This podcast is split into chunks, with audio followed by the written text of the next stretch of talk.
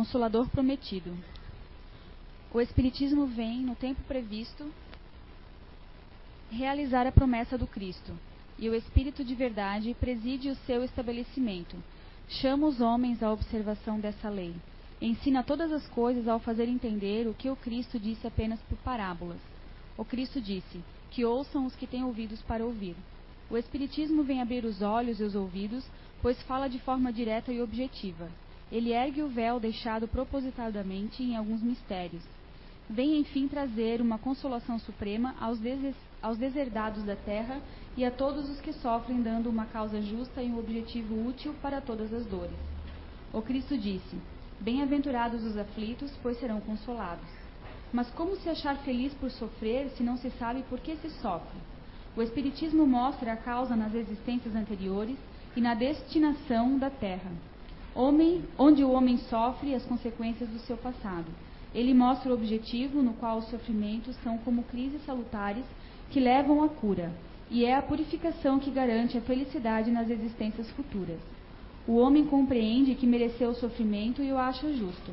Sabe que esse sofrimento ajuda no seu adiantamento, aceita-o sem lamentações, como o trabalhador aceita a tarefa que lhe garante o salário. O Espiritismo lhe dá uma fé inabalável no futuro a dúvida cruel não mais influencia sua alma. Fazendo-o ver as coisas do alto, a importância das contrariedades da vida terrena se perde no vasto e esplêndido horizonte que ele engloba, e a esperança da felicidade que o espera lhe dá a paciência, a resignação e a coragem de ir até o fim do caminho. Assim, o Espiritismo realiza o que Jesus disse sobre o Consolador prometido: o conhecimento das coisas que faz com que o homem saiba de onde vem, para onde vai e por que está na terra. Lembrança dos verdadeiros princípios da lei de Deus e a consolação pela fé e pela esperança. Então, boa noite a todos. Sejam todos mais uma vez muito bem-vindos. E hoje a gente vai falar do, sobre o tratamento na casa espírita. Eu soube que alguns pensaram, alguns de vocês aí pensaram que a gente ia ver um tratamento coletivo hoje, né? Não é bem isso. Mas para a gente começar, para a gente entender um pouquinho do porquê do tratamento, a gente precisa falar sobre o Consolador Prometido, que foi a leitura que a Dani fez hoje.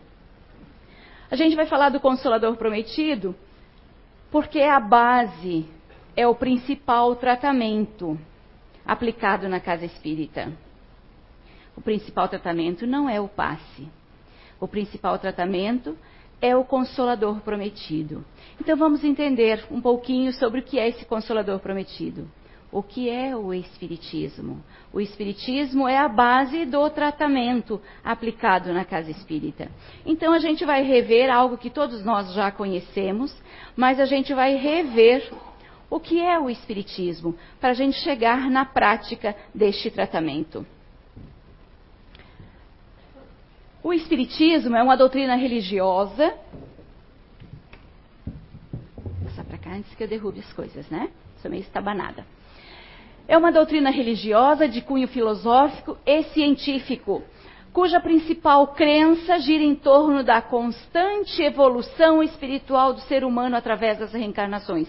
Essa constante evolução espiritual do ser humano eu coloquei destacado porque esta frase ela vai ser condizente, ela vai ser o principal assunto, o principal motivo do entendimento do consolador prometido e também do tratamento espiritual. Para entender o Espiritismo, o significado desse consolador prometido, nós precisamos ter a base. Então vamos entender qual é a proposta. Ela é ciência, ela é filosofia e ela é religião.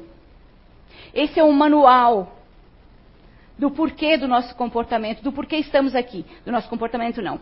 Do porquê nós precisamos de tratamento. E do porquê o Espiritismo é um tratamento, do porquê o Espiritismo é o consolador prometido. Explicando, ela é ciência. A doutrina espírita é ciência. Nós vamos ter a base, agora, a base, o manual do nosso tratamento. É ciência porque estuda à luz da razão e de pesquisas específicas os fenômenos mediúnicos. Isto é, os fenômenos provocados pelos espíritos que são fatos naturais. Não são sobrenaturais, como muitos dizem. Nós que já entendemos um pouco mais, que conhecemos um pouco mais a doutrina espírita, sabemos que essas comunicações não são sobrenaturais, algo não explicável. Tudo é explicável, tudo. E a ciência já vem mostrando isso, vem comprovando isso. Então, resumindo, Kardec afirma: o Espiritismo é uma ciência que trata da natureza, da origem e do destino dos espíritos, ou seja, de nós todos. No momento, nós estamos encarnados, nosso espírito está em outra condição mas é uma condição transitória, uma condição momentânea. E quando estamos nessa condição corpórea, momentânea, transitória, nós precisamos de algo que nos guie. E este algo é a doutrina espírita, é o Consolador prometido. Então ele diz que é, a ciência trata da natureza, da origem e do destino dos espíritos e de suas relações com o mundo corpóreo mas é filosofia também. Porque dá uma coerente e exata interpretação da vida. Não é assim? Não é através da doutrina espírita, através deste conhecimento que a gente entende o porquê estamos aqui? Qual é a finalidade? O porquê das nossas dores? O porquê das nossas mazelas? Então, então a gente sabe, esse é o consolador. Esse é o nosso manual. Quando nós estamos encarnados, quando estamos no plano corpóreo, esse é o nosso manual. O Espiritismo é o nosso manual. Nos mostra, opa, que nós precisamos cuidar da nossa conduta, porque é ela que conta no plano espiritual. Então, toda filosofia gera uma ética de conduta.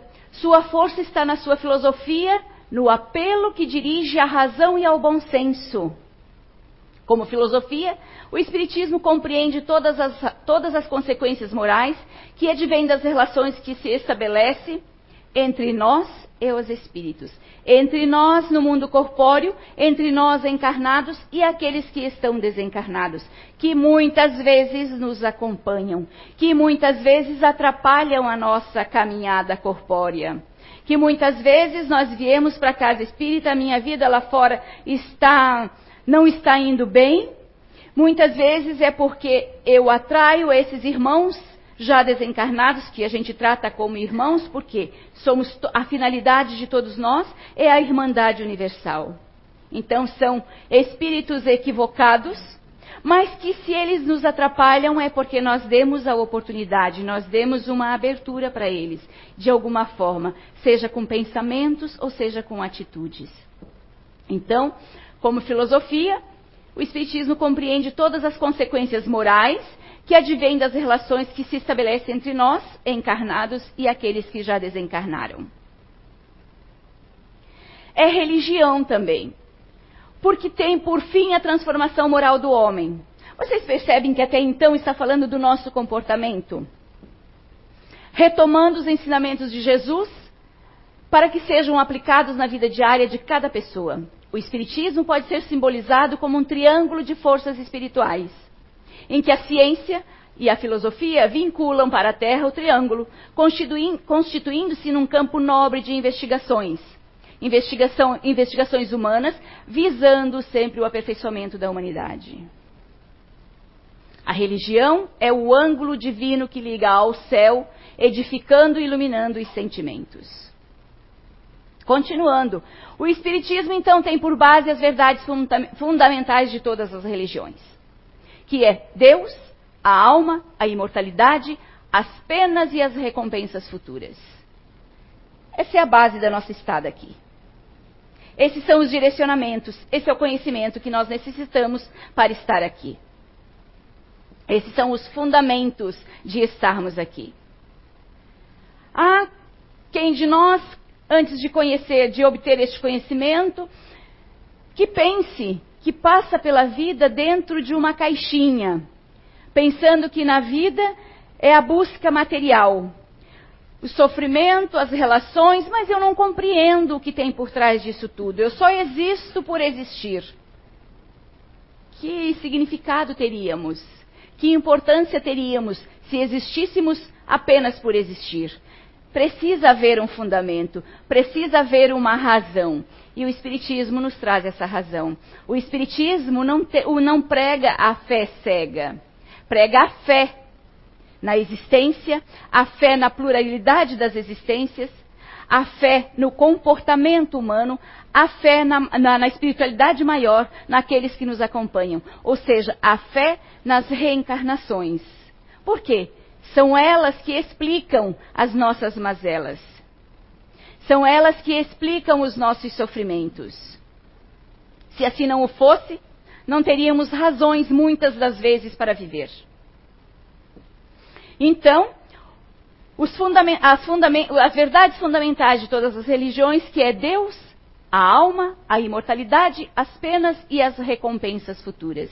Ou seja, precisamos, as penas é, entram naqueles momentos em que precisamos corrigir os nossos, os nossos erros, em que precisamos quitar os nossos débitos adquiridos nesta, que podemos aqui mesmo conforme a nossa força de vontade, conforme o nosso esclarecimento e conforme a oportunidade, se a aproveitarmos, podemos aqui mesmo quitá-las, aqui mesmo corrigir.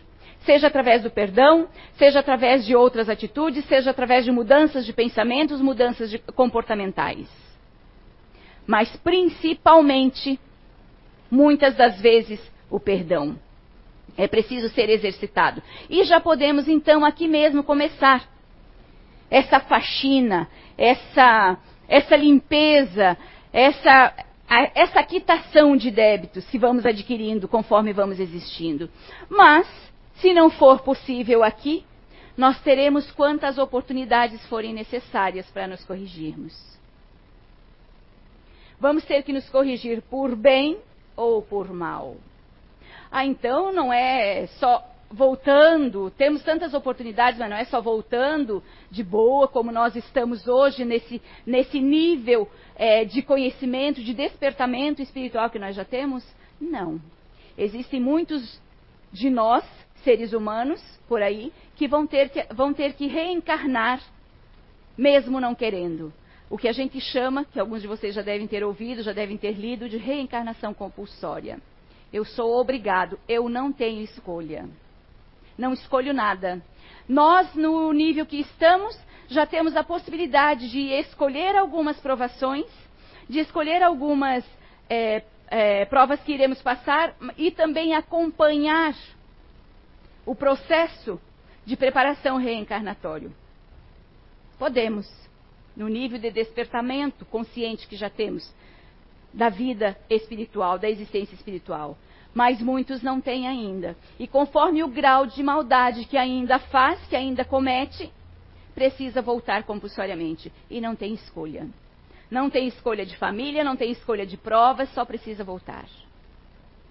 É muito mais penoso do que a nossa, que nós muitas vezes no nosso cotidiano achamos que é muito difícil, né? Achamos que nós estamos sofrendo aquilo que ninguém sabe o que eu estou sofrendo. Eu tenho, nesses dias de de leitura, de estudos, tem me repetido muito.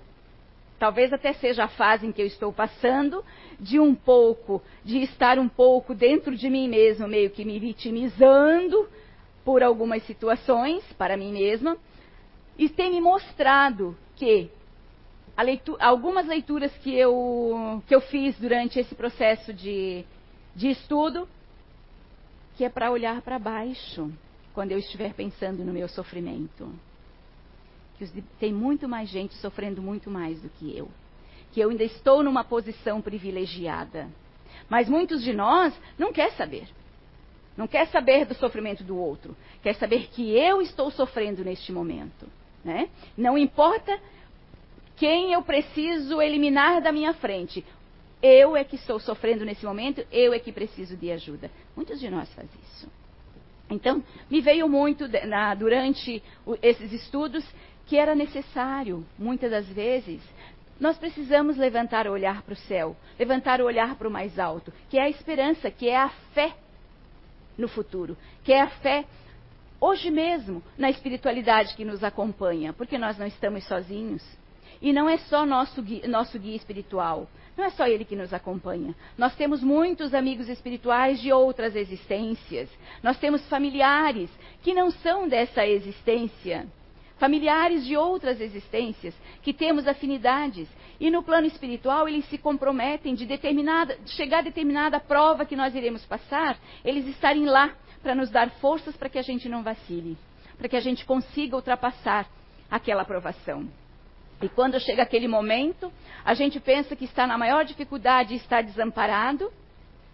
Nós somos muito egoístas ainda. Nós somos muito individualistas ainda. Naquele momento, nós temos vários espíritos, muitos, trabalhando as forças do universo, do universo buscando no mais alto né, o auxílio, o pedido, a permissão para nos auxiliar e estão ali junto de nós, muitas das vezes nos carregando no colo, muitas das vezes é, velando pelo nosso sono ou velando pela nossa caminhada naquela execução, naquele momento. Mas, muitas das vezes, muitas dessas vezes, a gente esquece, essa é a fé. A gente esquece da oração, a gente esquece da prece e a gente esquece de lembrar: espera, eu estou passando por essa dificuldade, mas eu não estou sozinho. E aí eu elevo os meus olhos, eu elevo o meu pensamento ao mais alto e é onde eu consigo perceber as forças me auxiliando. Né? Mas a gente ainda é muito egoísta e muito individualista. A gente ainda só pensa, a gente, muitos de nós ainda estamos muito terra a terra. Pensamos só no hoje, só no aqui. Não pensamos no futuro. E a nossa vida é o futuro. A nossa vida é o após. Aqui nós estamos de passagem. Então, seu objetivo é provar para aqueles que negam ou duvidam que a alma existe, que ela sobrevive do, ao corpo, que ela suporta depois da morte as consequências do bem e do mal que fez durante a vida corpórea. Aqui eu tirei, diante disso que a gente viu até então, eu tirei umas máximas, ou seja, umas verdades, umas lições, frases positivas, frases de apoio, frases que a gente precisa relembrar, que a gente de forças para nós e de lembranças para o nosso dia a dia, do livro que é o Espiritismo, onde os espíritos falam lá aqui, uma, uma das frases: o objetivo essencial do Espiritismo é o adiantamento dos homens. Não é necessário procurar senão o que pode ajudar ao progresso moral e intelectual. Ou seja, não é necessário buscar outras coisas. É necessário, é essencial a gente buscar o aprendizado, o melhoramento, o progresso intelectual e moral. Vamos ver por que o intelectual mais à frente. A outra máxima é: o verdadeiro espírita não é aquele que crê nas manifestações ou nos fenômenos, mas aquele que aproveita o ensinamento dado pelos espíritos. Nós estamos chegando lá para entender o porquê do tratamento. O egoísmo, o orgulho, esse é muito importante. O egoísmo, o orgulho, a vaidade, a ambição, a cupidez, o ódio, a inveja, o ciúme, a maledicência, tantos outros vícios morais que nós vamos adquirindo no decorrer das nossas existências, com os nossos, os nossos egoísmos, com os nossos quereres, com a nossa visão voltada para nós, nós vamos desenvolvendo esses vícios morais e vamos executando, vamos pondo em prática aqui. Vamos errando mais. E aí precisamos ir voltando e voltando para ir recuperando aqueles que a gente vai eliminando pelo caminho, aqueles que a gente vai destruindo pelo caminho, por causa dos nossos vícios morais. São para a alma ervas venenosas da qual é necessário cada dia arrancar algum pé e que tem como antídoto a caridade e a humildade. A caridade aqui, nós estamos falando, da, eu devia ter consertado, ontem falei que era para consertar e acabei esquecendo. A caridade aqui, nós estamos falando principalmente da caridade moral. A caridade material, ela é muito fácil de fazer. Ela é muito fácil até para aquele que tira um pouco daquele pouco que ele tem, que quase vai fazer falta. Ainda assim, ela é mais fácil. Sim, ela é contada no plano espiritual, ela é contada em nosso benefício? Sim, claro que é. Foi uma boa intenção, foi uma boa ação, sim. Mas ela é muito fácil de ser, de ser feita. A verdadeira caridade, a que pesa mais, a que tem muito mais valor, é a caridade moral. E essa é a mais difícil de a gente aplicar. É a mais difícil de a gente fazer no dia a dia. Quer respeitar o outro, que é se colocar, principalmente se colocar no, no lugar do outro, que é não fazer ao outro aquilo que não gostaria que fizesse para mim. Essa é a mais difícil. É onde entra ainda, eu volto a dizer, o nosso egoísmo, o nosso individualismo. Portanto, sabedores que somos da pluralidade das existências através da reencarnação e que fomos criados simples e ignorantes, isso, esse é uma é uma ordem, esse é uma lei, essa é a informação básica que nós sabemos que todos fomos criados iguais, né? No decorrer de nossas diversas existências, tentando fazer o certo, erramos muito também. Mas com isso fomos contraindo dívidas com os outros e com o universo. Dívidas essas que acabam tornando-se vícios ou doenças da alma, citadas na página anterior. Com esses vícios, aquelas doenças da alma que a gente vai adquirindo, vai contraindo com as nossas atitudes, com o nosso comportamento, no nosso cotidiano, no nosso dia a dia e através das existências, nós vamos criando frustrações, vamos criando dores para nós mesmos. Essas dores da alma nós vamos assimilando, elas vão se impregnando no nosso organismo, no nosso biológico, no nosso físico. E aí acabam tornando-se doenças. Mas também sabemos aqui a luz da esperança, a mão amiga do plano espiritual, do plano encarnado, mas também uma luz de esperança. É só uma, uma simbologia. Também sabemos que o Pai maior, Deus, a divindade, força maior, como queiramos, como queiramos acreditar, aquele que nos criou em sua misericórdia divina, não nos abandona nunca e tem como uma das regras básicas para o nosso aprimoramento a caridade, que é exercida por aqueles que vão se melhorando primeiro. Aqui a gente já está entrando, adentrando a uma construção de uma casa espírita, de um centro espírita onde pessoas que já, for, já obtêm um pouco mais de conhecimento, já está aplicando em si, já está num grau de melhoramento, de, de cobrança de si no diário, no cotidiano, já se predispõe a auxiliar, a passar à frente, a distribuir o conhecimento que já obteve, a distribuir aquela melhoria que já fez em si mesmo, aquele aperfeiçoamento que, que já fez em si mesmo, então começa a receber, começa a doar este conhecimento, começa a doar um pouco desse seu conhecimento, um pouco do seu, do seu tempo, do seu aprendizado, do seu melhoramento, aqueles que estão ainda sedentos, aqueles que estão ainda buscando um pouco de, de auxílio e um pouco de alívio para as suas dores, seja através do conhecimento, seja através do tratamento terapêutico. Então, uma das formas de recebermos ajuda é a fundação de casas espíritas, onde se reúnem pessoas que já despertaram para a vida futura e, ao mesmo tempo, que vão se aprimorando porque nós que estamos aqui à frente, nós continuamos a nossa batalha. Nós não somos, não chegamos à perfeição ainda. Nós temos muito ainda. E quem sabe se estamos aqui à frente, ainda porque não somos maiores devedores, né? Mas vestimos vestimos a camisa do espiritismo, vestimos a bandeira do espiritismo, aplicamos em nós e agora aceitamos o desafio de estarmos nos melhorando, tendo moral para estar aqui à frente, para passar para vocês um pouco do conhecimento e do aprimoramento do qual a gente já alcançou. Mas a batalha continua, tanto para nós assim como para aqueles que ainda estão aí sentados. Né? E que de repente já poderiam estar aqui também, né? Vamos cuidar com o comodismo. Olha quem fala ainda, né? Então vão prestando auxílio àqueles que ainda estão mais necessitados. Agora a gente entra na na parte técnica. Como funciona? Como funciona um tratamento na casa espírita? Então, na casa espírita nós temos a equipe, falei até então do, da preparação que nós já temos, né? Nem todos os trabalhadores da casa espírita fazem, fazem um atendimento que a gente chama aqui de conversa fraterna, né? Mas nós temos já uma equipe muito bem preparada para atender aqueles que precisam ser ouvidos, aqueles que precisam desabafar, aqueles que precisam de tratamento também físico. Que tratamento? Que tipo de tratamento nós, nós, nós procuramos, nós precisamos e podemos procurar no centro espírita?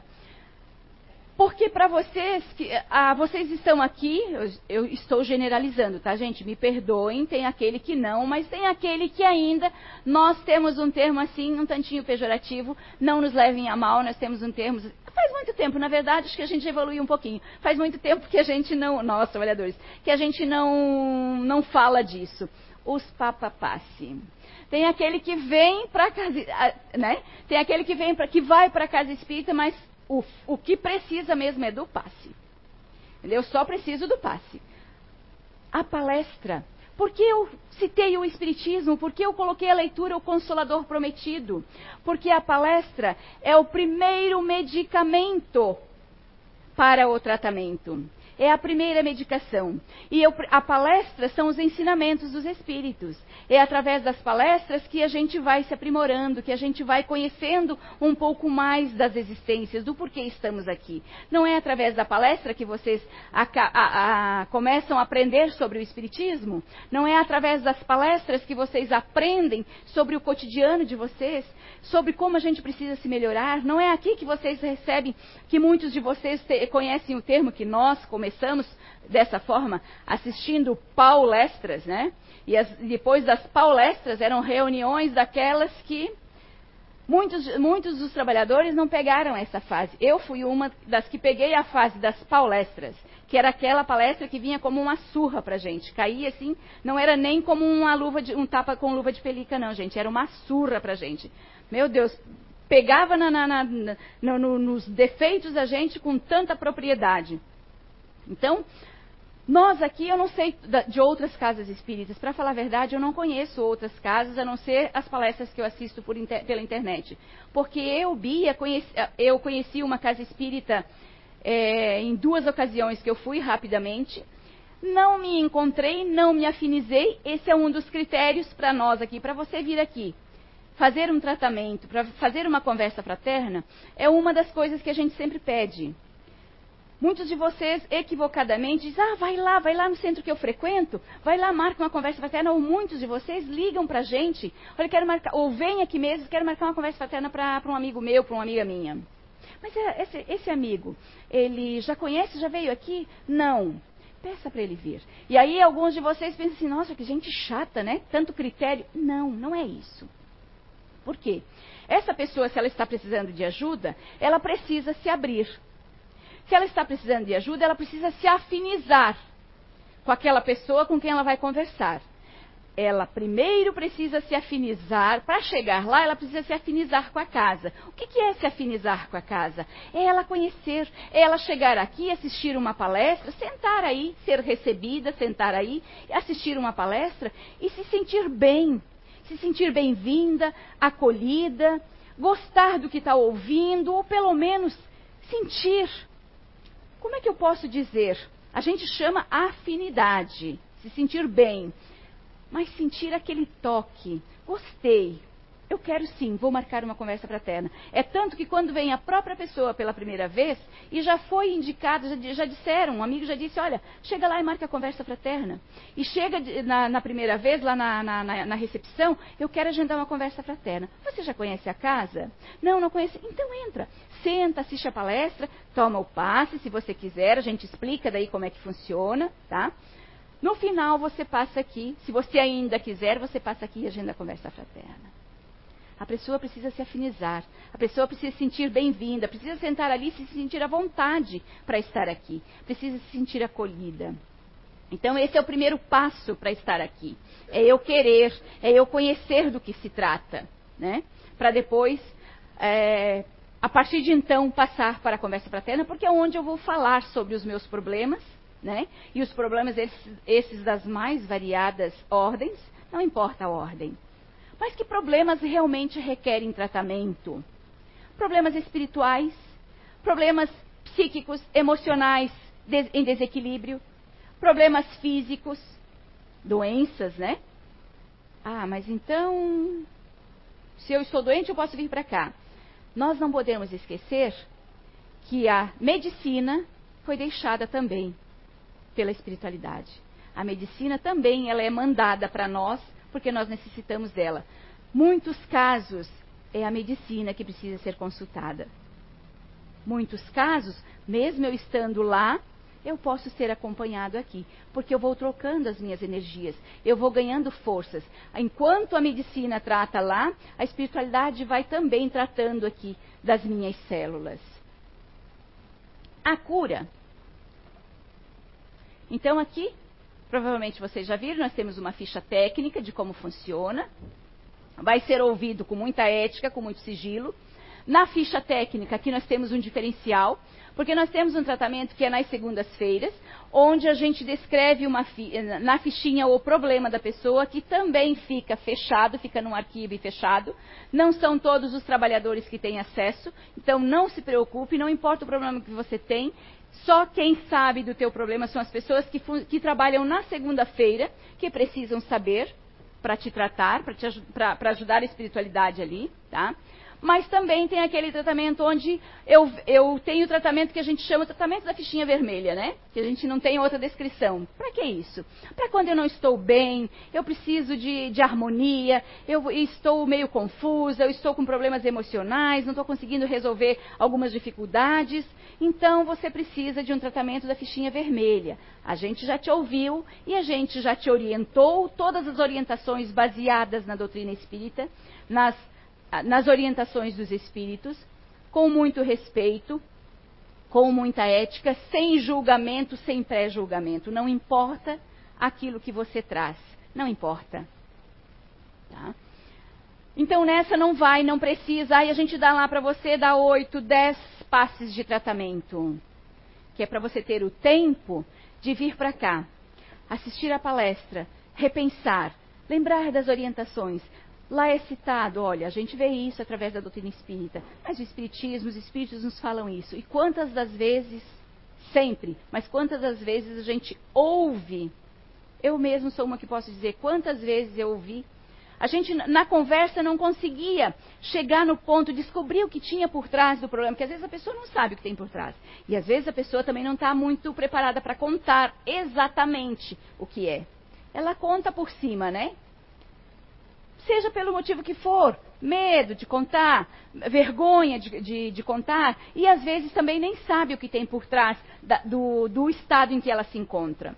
E a gente é intuído lá, a gente ouve. Quantas vezes eu já ouvi intuição? Quantas vezes eu já ouvi os espíritos dizerem, pergunta isso. E é tira e queda. Vai direto ao ponto. Então, a gente está sempre muito bem amparado. Então, a gente dá lá esse tempo, esse, essa quantidade de passes para que você venha, assista a palestra, não esqueça da água fluidificada, assista a palestra e vai se reenergizando, vai trocando aquelas energias, vai trabalhando o teu mental, porque muitos dos nossos problemas estão baseados no nosso, nos nossos pensamentos. Nós não mudamos, nós somos teimosos, nós não, nós achamos, nós somos cheios de pontos de vista, a gente não muda a opinião, o outro aqui não me entende, mas eu quero que seja feito desse jeito, e quando não sai do jeito que eu quero, ou o outro não corresponde às minhas expectativas, então o outro aqui está errado. E aí o que, que acontece? Eu acabo me perturbando, eu acabo me desequilibrando emocionalmente. E aí não consigo mais voltar à minha base, não consigo voltar à realidade. Ou seja, que realidade é essa? Olhar com bom senso, olhar com razão, se colocando no lugar do outro. Não consigo, só consigo me vitimizar, mesmo que seja para mim mesmo. Eu já desequilibrei o meu psíquico, já desequilibrei o meu emocional. Então eu não consigo sair dali. Aí eu preciso de ajuda. Aí venha para cá. Aí sim a gente vai te ouvir. A gente é uma conversa fraterna. A gente vai te ouvir, a gente vai te orientar. E aí vamos te dar este passe, esse tempo, essa quantidade de passe, onde você vai ter esse tempo de trocar essas energias uma vez por semana, tomando água fluidificada, que os medicamentos são colocados ali. Quantos de vocês já não sentiram o gosto daquela água completamente diferente? Né? Se vocês se aterem e terem fé mesmo, parem para pensar. Quantos? Quantos já não pegaram as propriedades que você precisa? Por que essa história de a, a garrafinha de água com o nome de cada um? Porque o problema que eu tenho lá em casa, a minha irmã, a minha filha, pode não ter. De repente está vindo aí uma baita de uma gripe, né? Mas ela não tem. Por que ela vai tomar da mesma água que eu? Por que ela vai tomar os mesmos? E eu coloquei a minha garrafinha lá. Para que ela vai tomar a mesma medicação? Se eu estou com dor de cabeça, eu dou a medicação para ela também? Não, ela não está com dor de cabeça. Então, cada um com a sua garrafinha. Cada um com, a, com o seu nome. Né? Cada um com as, suas, com as suas querelas, com os seus problemas. Cada um com as suas mazelas. E as medicações são para elas, para aquelas mazelas. Tá?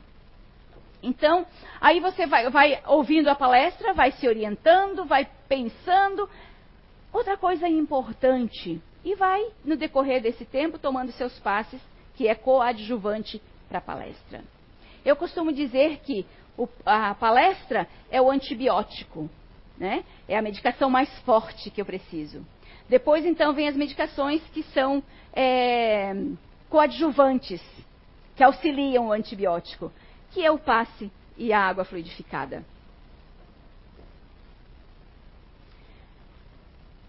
Após ouvir o paciente, este receberá orientações e consolações baseadas nos ensinamentos da doutrina espírita no Evangelho de Jesus palestra, a fluidoterapia, que, o qual a gente chama vulgar, vulgarmente de passe, e água fluidificada. Como é que é o passe? Vocês já pensaram, algum de, alguém de vocês que nunca tinha visto a imagem, já, já havia pensado como é que funciona o passe? Aqui é aquele passe que vocês estão sentados lá, seja o de tratamento, ou seja aquele que você vem só para trocar as energias da semana para um, re, um, reequilíbrio, né? Para uma harmonia, né? Aqui está o passista, aqui está a pessoa que está sentada tomando passe, o passista encarnado e o passista desencarnado. Todo passista que está ali tem o amparo espiritual, o auxílio espiritual. Ou seja, nós é que somos os, auxili os auxiliadores ali, né? Eles fazem o, o melhor trabalho. Aqui, né? E aqui o passe de tratamento. Vocês viram o filme do André, da Nosso Lar? Vocês viram quando o André Luiz. Essa é uma imagem de lá, quando o André Luiz está recebendo, está sendo tratado lá no hospital, né? E aqui o, o passe, tirando as energias deletérias que ainda ficam no, no, no perispírito quando a gente desencarna. Mas aqui também é feito assim. Lembrando, esse é muito importante, que nenhuma casa espírita, nenhum centro espírita executa milagres. Este só acontece, estes só acontecem mediante esforço e melhoramento de conduta, comportamento, pensamentos do paciente, que eu tenho tocado até, na tecla até então, e por que eu comecei colocando o Consolador Prometido e explicando um pouco mais, relembrando o que é o Espiritismo esse manual de conduta que é o Espiritismo, que é o Consolador Prometido que nós recebemos. A palestra é o mais importante dos remédios, porque é através da palestra que nós aprendemos a nos reconhecer, aprendemos a conhecer os nossos defeitos. É através da palestra que nós recebemos as orientações, que nós despertamos para nós mesmos, recebemos as orientações e podemos, a partir de então, fazermos uma reforma. Mas os pensamentos contam muito. São situação, comportamentos de atitudes no dia a dia, mas também muitos nossos pensamentos, que adquirem merecimentos e, portanto, conforme medica, media, mediação e decisão no plano espiritual, acontece a cura da doença. Ou seja, não venham, não vão ao centro espírita, não venham para cá equivocados, achando que aqui, que nós que uma casa espírita, ou que nós aqui não coloquem sob a responsabilidade dos trabalhadores de uma casa espírita a responsabilidade da sua cura. Nós não somos responsáveis. Nem mesmo a espiritualidade é responsável. A espiritualidade, ela pode executar pode trabalhar em você com a permissão, os médicos espirituais que estão ali toda segunda-feira, eles podem trabalhar com a permissão do mais alto. Se você, se eu, se nós que entrarmos lá para um tratamento tivermos permissão, tivermos merecimento. Através do merecimento vem a permissão. Eu lembro de um caso de um jovem há muito tempo, ele veio fazer tratamento, ele, eu não lembro exatamente quais eram os problemas dele. Na época eu ainda era hum, a recepcionista no dia dos tratamentos ali. Eu, eu uh, cuidava das fichas, atendia quem chegava. Mas foi, me foi pedido para avisar ele, depois ele estava fazendo tratamento, me foi pedido para avisar ele que naquela ocasião o médico veio tratar ele, ficou sentado, Aí a, o dirigente perguntou, o dirigente dos trabalhos perguntou: é, o senhor não vai atendê-lo? Não vai dar passe nele? Ele disse: eu pediu para que esperasse. Eu estou esperando a ficha kármica dele. que, que é? O relato, o histórico dele, o histórico do nosso comportamento no cotidiano aqui. Eu estou esperando a ficha kármica dele. Eu preciso saber se ele tem merecimentos e se eu tenho permissão para atuar. E aí, no decorrer de um tempinho lá, o médium levantou e foi atuar no, no paciente. Aí ele disse: Ah, eu já recebi permissão, ele tem merecimentos e eu recebi permissão para mexer, para trabalhar no problema dele. Acho que, se eu não me engano, eu vou mentir para vocês, mas um dos problemas, acredito que era até pressão arterial. Um dos problemas. Mas foi pedido a ele, que foi pedido para eu passar para ele a informação de que ele teria, teria eles, tiver, eles trabalharam nele, a espiritualidade trabalhou, os médicos trabalharam, fizeram um trabalho nele, né? Atuaram, mas que a partir de então ele teve esse merecimento, mas que a partir de então ele precisava mudar algumas condutas, algum comportamento, porque senão a doença voltaria. Não me disseram, não, também não, não cabia a mim, não cabia a eles também lá saber qual era, nem os trabalhadores lá dentro encarnados, saber qual era o comportamento, que ele tinha que mudar. A gente sabe. Basta o recado, a gente sabe. Quando a gente conhece os cômodos, quando a gente se conhece, conhece o nosso comportamento, a gente sabe onde a gente precisa mudar. Então, aqueles, aquele comportamento ele não podia repetir. Aquelas atitudes ele não podia mais ter, porque então a doença voltaria.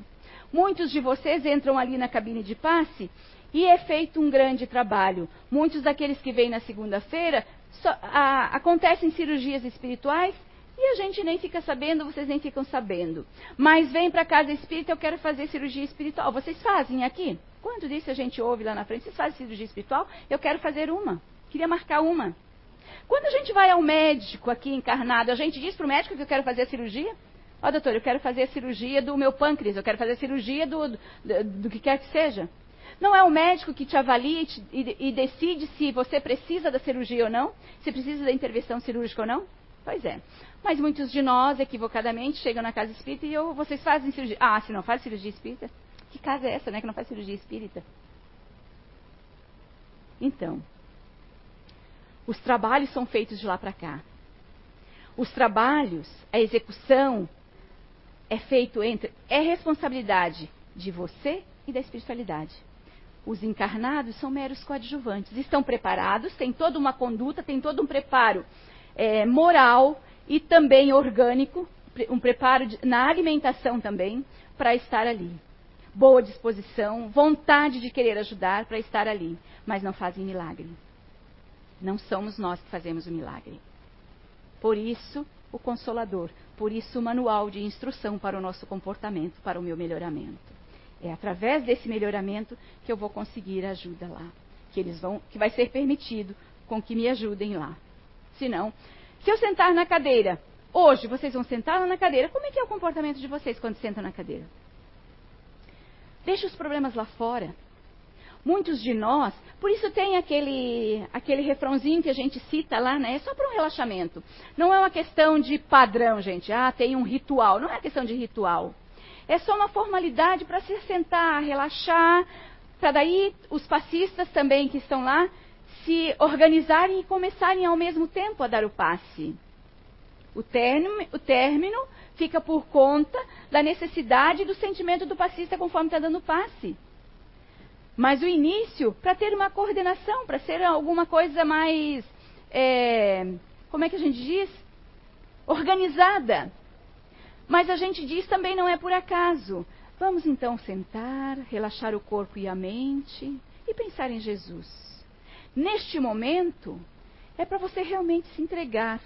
Sente-se, não cruze as pernas, não deite assim, não, de, não, não deite assado, acaba dificultando para o passista trabalhar, daqui a pouco ele está esbarrando em você, daqui a pouco ele está te dando um passe, um dispersivo aqui no numeral e você levanta a cabeça e ele toca a mão na sua cabeça. Quantos a gente já tocou, na, bateu na orelha, depois tem que pedir desculpas? Quantos a gente já bateu aqui? A gente tem que tomar muito cuidado também, porque não é necessário encostar em vocês, não é necessário encostar no, é, encostar no corpo. São forças energéticas são fluidos vitais. Não é necessário tocar. Então, senta lá, Relaxa, se entrega naquele momento, já começa aqui.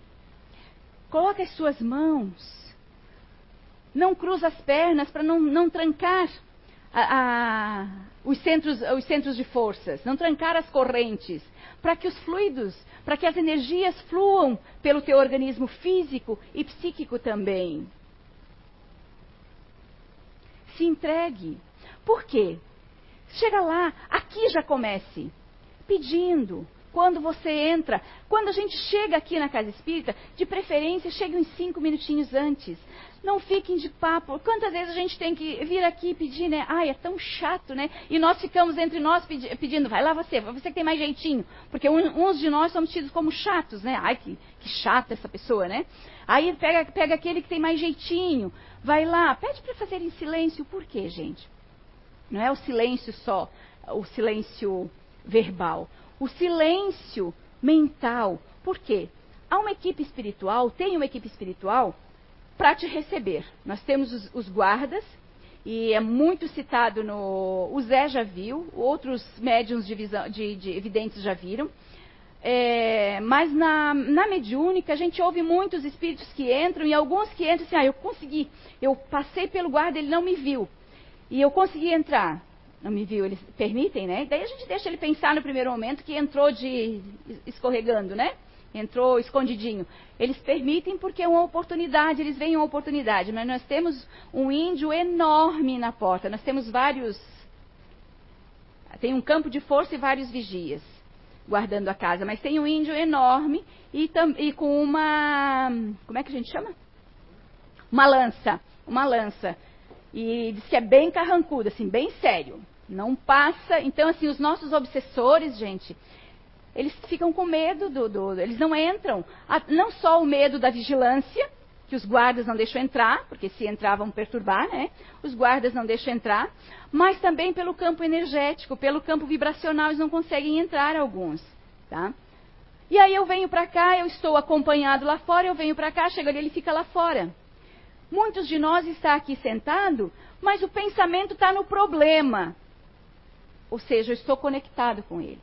Então venha para cá, ele fica lá fora. Tente voltar depois de toda essa, é, é, é, essa explanação, depois de você ter ouvido a palestra, depois de você ter se renovado as, as forças através do passe, da aguinha fluidificada ali. Tente voltar para casa com mais fé, com mais força de vontade, com a proposta de melhoramento, com a proposta do perdão. Porque quando você sair porta fora, ele não consegue mais te encontrar. Você já está em outro campo vibratório. E aquele teu acompanhante não consegue mais te encontrar. E aí você nem sabe, ai que passe maravilhoso, né? Mas não sabe que foi você que permitiu que houvesse essa mudança. Sem a sua permissão, não é feito nada. Não dá para fazer nada. Tem pessoas que sentam ali, você pode ficar um tempão dando passe. Não, não penetra nada. Porque eu não estou aberto a isso eu não perdoo, eu não mudo, não quero mudar de comportamento, eu estou ali pensando ainda que é, eu quero, olha, Deus vai lá e olha por aqui, porque ele não muda, mas ele e eu. Ele é ele. Eu tenho, a mudança tem que começar por mim. Eu tenho que ser, eu tenho que ser o exemplo. Eu não posso carregar o outro nas costas. Eu não posso fazer a mudança do outro. Faça você a sua. Quem sabe se o outro não vai mudar a partir da sua mudança? Outra coisa, outro exemplo. Quando eu vim para a casa espírita, um exemplo equivocado. Quando eu conheci a casa espírita, uma amiga minha estava com problemas espirituais.